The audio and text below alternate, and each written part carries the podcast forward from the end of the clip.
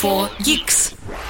Сегодня в выпуске. Батарейки могут стать съемными, Samsung скоро представит новый флагман, а в Яндекс Музыке теперь есть электронные книжки.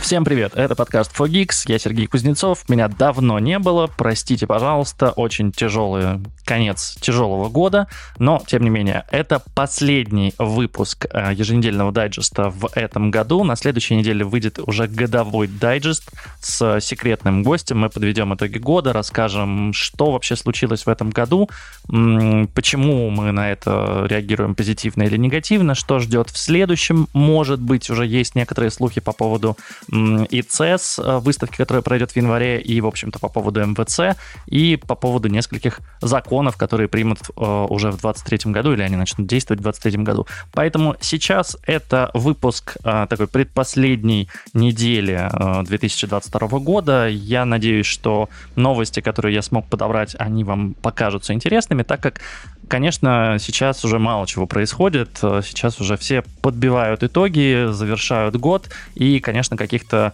громких э, событий на этой неделе не происходило. Тем не менее, какие-то интересные штуки я нашел. Поехали. 4Geeks. Съемные аккумуляторы должны вернуться в наши смартфоны уже в ближайшем будущем. Дело в том, что Евросоюз предложил ввести новые правила касательно аккумуляторов в смартфонах. Видите ли, э, фишка в том, что сейчас пользователь при выходе из строя аккумулятора, как правило, они через 2-3 года проседают в емкости или вообще полностью перестают работать. Поэтому, э, чтобы их заменить, нужно обращаться в авторизованные сервисные центры, и там, в принципе, вам это легко сделают.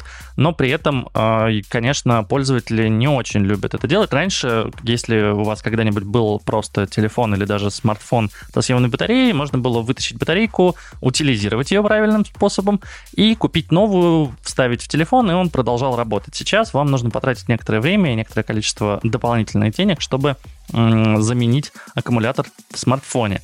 Так как ЕС умеет устанавливать правила по поводу гаджетов, которые продаются в этом регионе, при учете, что они даже Apple продавили, и вроде как со следующего года Apple обязана вставлять, э, точнее, использовать в iPhone порт Type-C, а, я думаю, что и с этим эм, законом, законопроектом у них получится.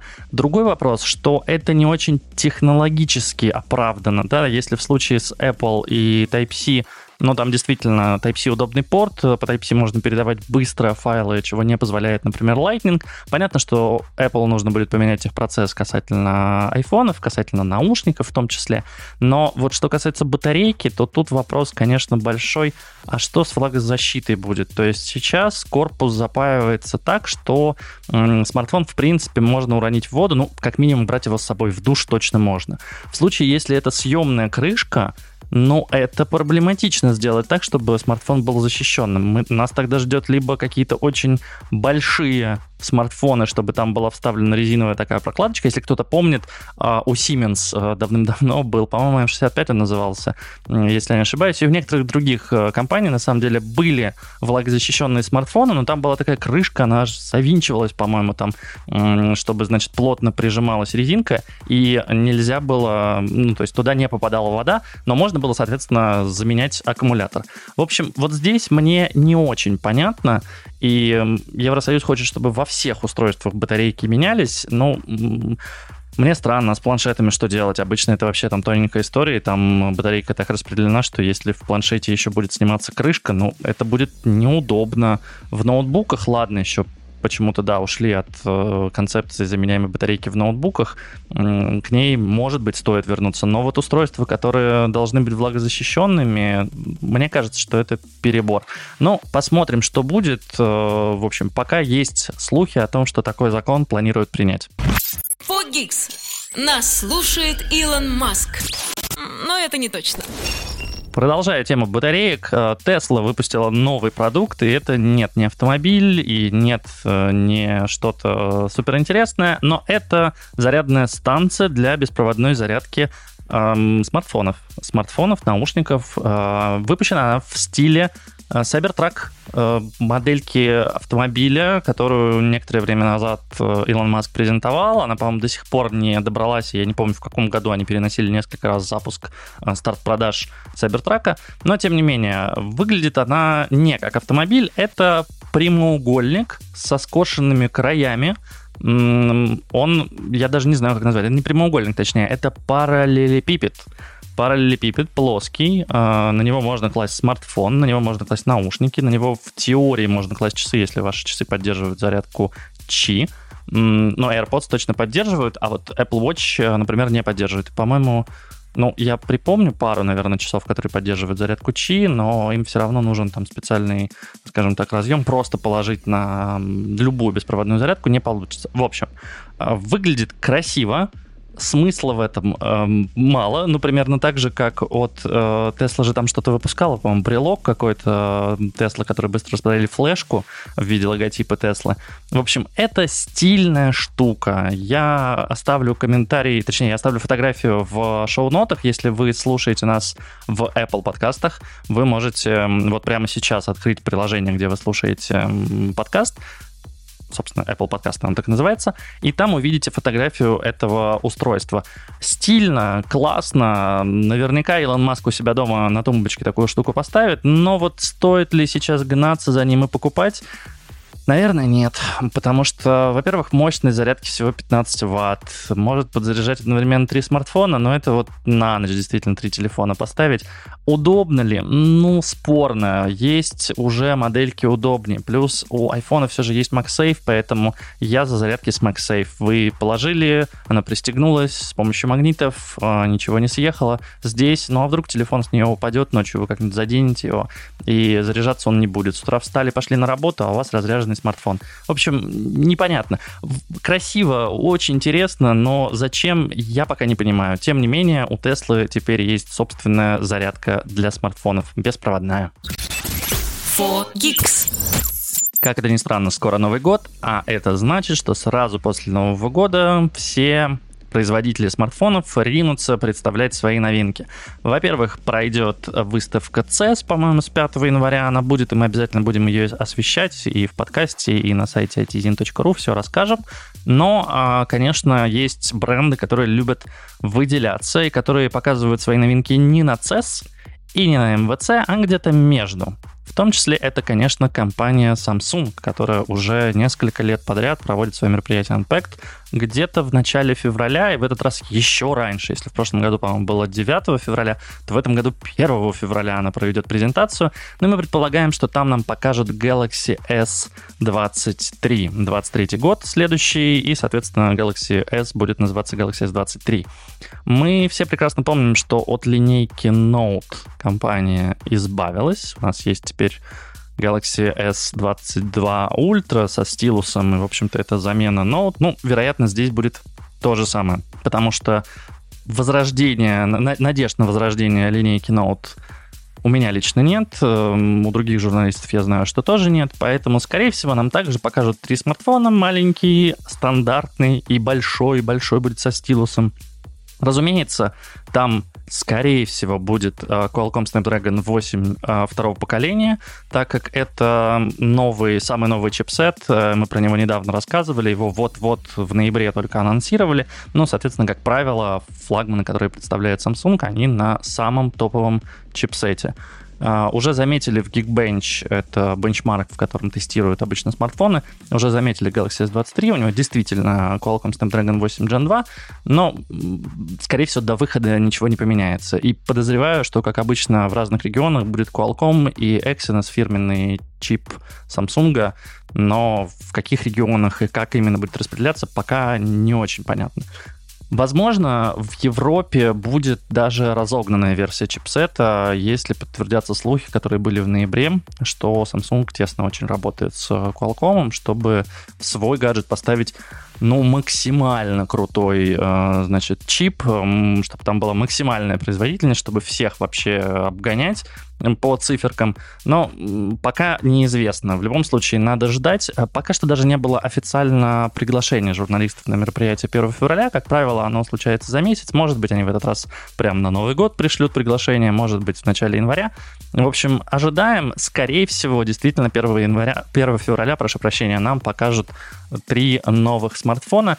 Меня больше интересует, что они сделают с дизайном, потому что начиная с Galaxy S20, они неплохо улучшали дизайн. Galaxy S22, наверное, самый классный дизайн, который я э, видел у Samsung. Мне не очень нравились вот эти вот вы, вычурные панельки, скажем так, вокруг камеры в Galaxy S21, но э, в Galaxy S22 прямо они сделали их неплохо. Посмотрим, что они сделают в Galaxy S23, но я надеюсь, что увеличение количества камер все же не будет, потому что в Ultra их там 5 уже, по-моему. Выглядит это супер странно и непонятно вообще, нужны ли они. Ждем 1 февраля. Samsung должен представить нам серию Galaxy S23, новый флагманский смартфон на весь следующий год. Фогикс. Тут говорят о технологиях. Коллеги из «Ведомостей» выяснили, что в России вырос рынок смс-рассылок, причем на 20% за год. Ну, если вы думаете, что это рассылки, которые, значит, вам присылают всякие спам, э, салоны красоты, не знаю, магазины и прочее, прочее, нет, это касается вообще всего, и, конечно, здесь в первую очередь банки, так как очень много уведомлений присылают банки. Это и коды э, для входа в личные кабинеты, это и э, какие-то уведомления о новых акциях. И нужно понимать, что многие банки в этом году лишились возможности отсылать пуш-уведомления, так как э, их приложения были удалены из App Store, и, соответственно, им пришлось э, переходить на другой метод взаимодействия с своими существующими клиентами, и это, конечно, смс рассылки. По прогнозам Telecom Daily, э, рынок смс-рассылок э, составляет 40 миллиардов рублей, причем 20 миллиардов из них приходится на смс от именно банков. Все остальное, соответственно, на какие-то другие сервисы. Ну, просто представьте, 50% на банкинг — это довольно круто. Посмотрим итоговые результаты, конечно, когда их подсчитают, скорее всего, уже в следующем году. Но вот пока предварительные оценки вот такие. Я склонен верить этим цифрам, и это, конечно, немножко удручает, так как пуши были дешевле, сейчас банки вынуждены тратить больше гораздо денег на то, чтобы просто обеспечивать контакт со своими пользователями. Ну, банально, вот вы в интернете что-нибудь будете оплачивать, а, чтобы вам прислать код 3D э, Secure, да, для того, чтобы подтвердить, что это вы пытаетесь провести оплату. Раньше можно было вам прислать push, а теперь нужно прислать вам обязательно смс потому что у банка больше нет э, пушей, даже если у вас стоит приложение, не факт, что банк может в него отправить push-уведомление. Поэтому печально, затраты растут, но банки справляются и продолжают работать, и это на самом деле прекрасно. Несмотря на то, что что-то становится дороже, это до сих пор доступно, и даже тот же Сбербанк, насколько я понимаю, в мобильной версии они очень серьезно прокачали, скажем так, веб-сайт, и можно им пользоваться. Да, это не мобильное приложение Сбербанк онлайн, да, оно не такое же удобное, но, тем не менее, из браузера можно там и переводы сделать, и баланс посмотреть. В общем-то, какой-то доступ остался. А вот следующая новость меня сначала удивила, а потом я понял, что, в принципе, ничего удивительного нет. Дело в том, что спрос на беспроводные наушники за 11 месяцев в России вырос на 19% год к году, а в деньгах рынок просел на 8 процентных пунктов. Конечно, лидерство сохраняют JBL и Apple, которые прекратили официальные поставки в страну, но у них есть э, поставки по параллельному импорту, поэтому у них доля немножко сократилась, но в целом они все еще в лидерах. Но из-за ухода э, этих брендов вырос объем продаж подделок и предполагают, что к концу года он может составить до 300 миллионов рублей. За 11 месяцев в России было продано 12 миллионов беспроводных наушников. Как я сказал, это на 19% больше прошлого года. Но э, динамика не радостная на самом деле, потому что по итогам 2021 года рост продаж в штуках составлял 40%, да, а сейчас всего 20%. Понятно, что э, снижение интереса к премиальным наушникам, оно очевидно. Зачем э, платить больше, тем более, что сейчас вы не можете, хотя на самом деле можете получить сервис э, Apple, и даже если вы сейчас точнее, вру, а, если вы сейчас купите уже наушники по параллельному импорту ввезенные, то да, сервис вы не сможете получить, но тем не менее некоторые магазины предлагают а, дополнительно, даже, кажется, бесплатно оказать вам сервисные услуги, если вдруг с наушниками что-то произойдет. Тем не менее, это в любом случае лучше, чем покупать контрафактные наушники или покупать а, просто дешевые наушники. Во-первых, помните, что наушники с шумоподавлением не могут стоить дешево. Это технологии, а, которые компании разрабатывают, инвестируют в это деньги. И если вы покупаете наушники за там, 2000 рублей, но не будет в них нормального шумоподавления, не надейтесь. То есть, скорее всего, там будет какое-то шумоподавление, которое э, сделали просто, чтобы оно было, и чтобы продавать это как наушники с шумоподавлением, но не более того. Если вы хотите качественное шумоподавление, ищите наушники, ну, скорее всего, они будут стоить более 10 тысяч рублей, к сожалению. Второй момент — это качество материалов, да, и в случае, если вы покупаете наушники понятного вам бренда и оригинальные, то ну, во-первых, с вами вряд ли что-то произойдет, потому что вся продукция сертифицирована и проверена, и протестирована. Поэтому никакого раздражения на коже, в ваших ушах быть не может. А, вот если вы покупаете контрафактный товар, который, ну, либо это просто подделка под AirPods, да, с, не знаю, с AliExpress, благо их там миллионы, или это наушники, которые называются, не знаю, а, Apple, AirPods, э, в общем-то, как угодно, если зайти на даже, даже на Marketplace, даже на какой-нибудь э, компьютерный рынок, там всегда навалом подобных гаджетов, которые стоят действительно там 2, 3, 5 тысяч рублей. И вот тут, конечно, большой вопрос. Во-первых, ну, ладно, вы не получите того опыта, который вы могли бы получить с оригинальными наушниками. Черт с ним, вы на это согласились, вы готовы просто заплатить меньше. Но вы же можете еще получить какую-нибудь аллергию, вы же можете еще навредить собственному здоровью. И в этом случае я, конечно, э, всегда предостерегаю, что если речь идет про то, что непосредственно контактирует с вашей кожей, с вашим телом, то здесь лучше покупать оригинальные. Да, переплатить, возможно, но вы получите еще как бы корректный опыт, тот, который закладывала компания, а не тот, который придумали китайцы. Это не касается, например, смартфонов, да, потому что смартфон, ну, даже если вы держите смартфон э, в руке, вряд ли вы держите его целый день. А вот часов, ремешков для часов, и наушников и все то, что, я не знаю, каким-то образом на вас надевается, вот здесь лучше перестраховаться и все же покупать оригинальные вещи. Ну, и рынок, может, немножко раскачаем, но в первую очередь, конечно, беспокойтесь о своем здоровье и о своем состоянии. Э, не бегите за дешевизной. Лучше купите простенькие наушники без шумоподавления э, известного вам бренда и оригинальные, да, пусть это стоит, не знаю, 4-5 тысяч рублей, но это будут наушники э, какого-нибудь, не знаю, Huawei или Realme, но они, в крайнем случае, вы хотя бы в суд на них сможете подать и отсудить приличную сумму денег, если вдруг э, с их наушниками будет что-то не так. А когда вы покупаете наушники на рынке, то понятно, что в этом случае, скорее всего, все проблемы вам придется решать самим. For Geeks это фича, а не баг.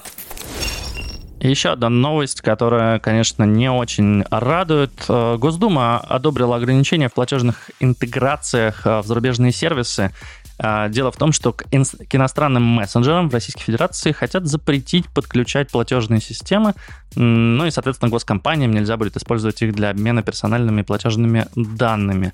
Во втором чтении уже приняли законопроект депутата Антона Горелкина, и здесь, конечно, очень э, грустно все это слышать, потому что, ну, в первую очередь, под эти ограничения попадает Telegram.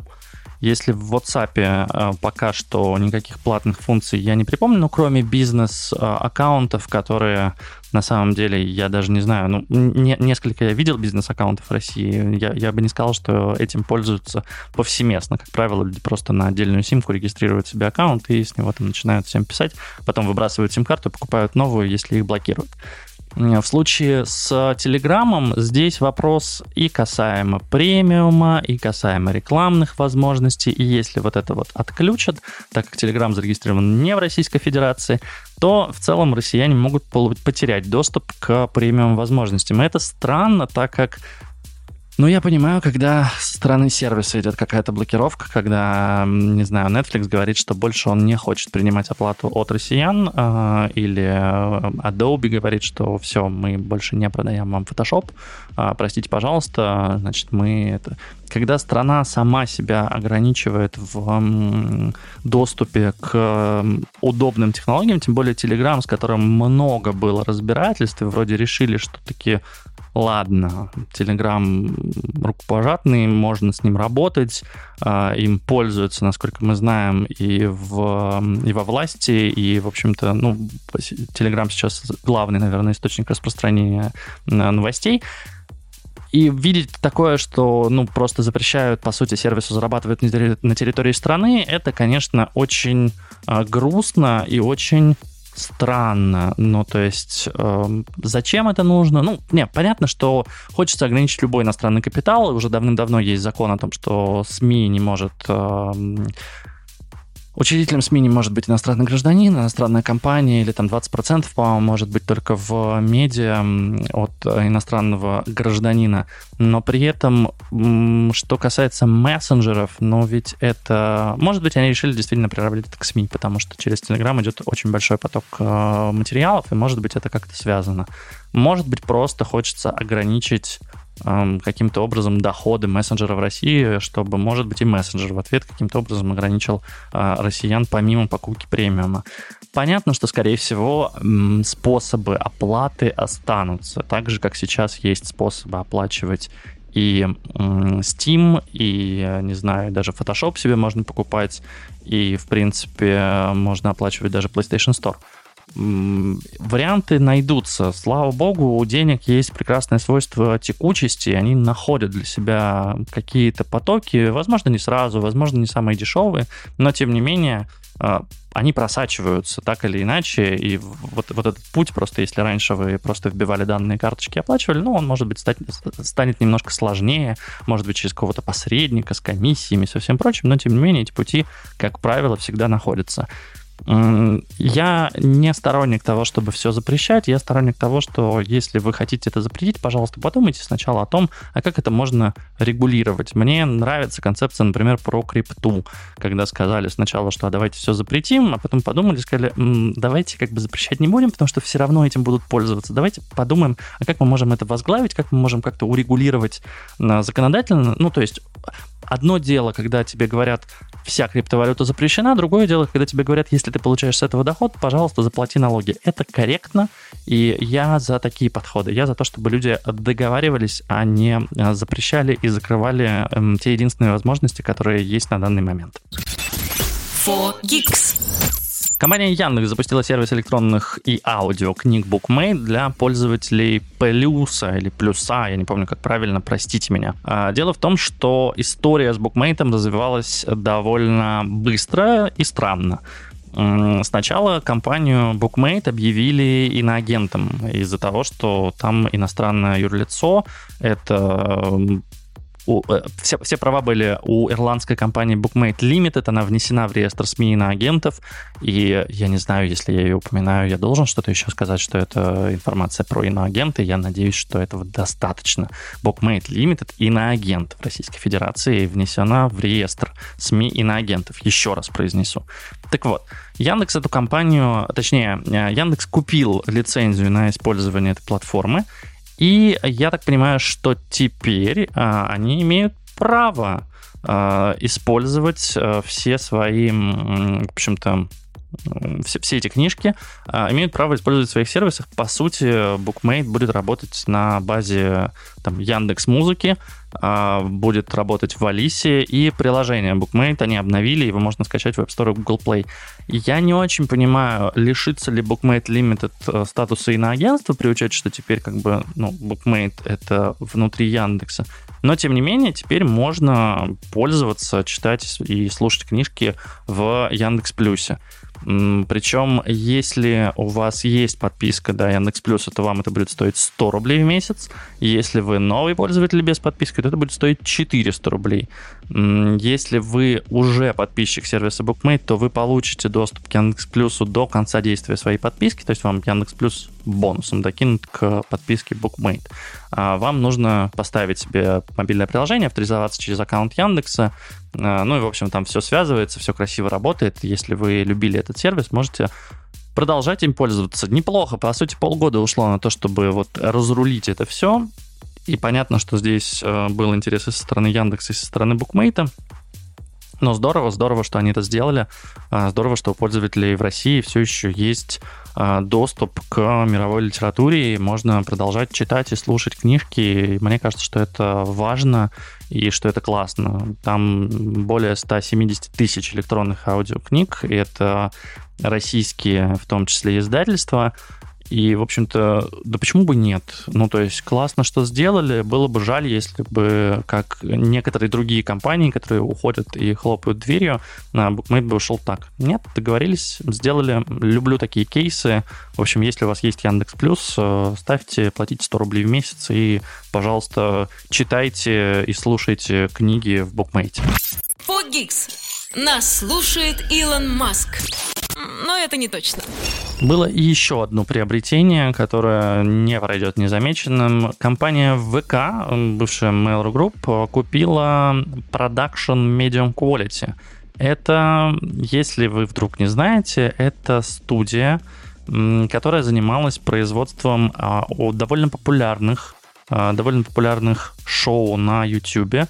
Это и Big Russian Boss и Label.com. А, на Label.com выходил ЧБД, и, по-моему, у них было что-то еще. А, это шоу «Я себя знаю» и «Внутри Лапенко». Ну, в целом у них там, у каждого там по, от, от 3 до 7 миллионов а, подписчиков. И несмотря на то, что ЧБД уже какое-то время не выпускается и вряд ли вернется, тем не менее, это довольно интересный актив. ВК выкупили это у Comedy Club Production, и сейчас, э, по сути, э, этот продакшн принадлежит им. Тут вопрос другой. А, фишка в том, что Comedy Club Production входит в Газпром Медиа, и ВК как бы имеет отношение к Газпром Медиа. Но э, если сотрудники, скажем так, не сотрудники, вот эти м, блогеры, я не знаю, как назвать э, представителей Comedy Club и в целом комедийной прослойки канала ТНТ, э, они делали эти шоу, так как у них был контракт с Comedy Club Production, то сейчас им придется все это переподписывать и делать это уже для ВК, а будет ли, ну, будет, будут ли такие же инвестиции а, со стороны ВК в Medium Quality и в YouTube, при учете, что у ВК есть собственная платформа видео, или они будут их заставлять переходить на ВК-видео, а YouTube, соответственно, закрывать. В общем, здесь не очень понятно, и, конечно, ВК важнее экспертиза и продюсеры, и им интереснее именно сам продакшн, ну и э, медийные лица, разумеется, тоже. Но что из этого получится, пока вообще непонятно. Хочется очень посмотреть. Я надеюсь, что они запустят внутри ВК несколько классных шоу с э, теми же актерами, может быть, с новыми какими-то актерами Comedy Club продакшена, э, вот э, этих комедиантов э, с телеканала ТНТ, но посмотрим. Пока ничего не ясно, но очень интересно.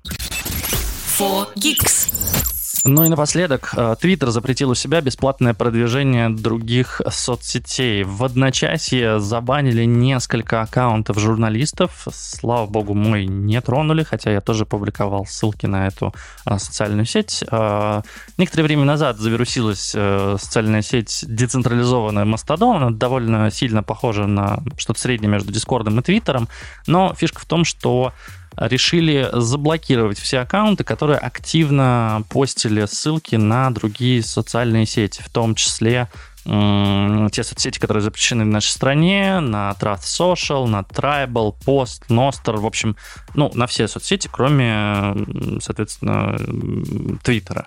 Reuters, правда, сообщил, что TikTok и Snapchat не попали в перечень, видимо, Илон Маск не считает TikTok и Snapchat конкурентами для Твиттера, а вот все остальное считает. И здесь, э, конечно, вопрос того, что заблокировали только аккаунты, которые публиковали только такие ссылки, преимущество. Они написали преимущественно э, публиковали такие ссылки. Ну, знаете, бывает, настроил кросспостинг, и у тебя идет, ты в одной соцсети опубликовал, а в, другу, в другие это постится со ссылкой на ту исходную. Соответственно, если ты это делал со стороны Мастодона, например, то в Твиттер у тебя выливалось, э, выливался пост со ссылкой на Мастодон, и ты вполне себе подвергался блокировке за это.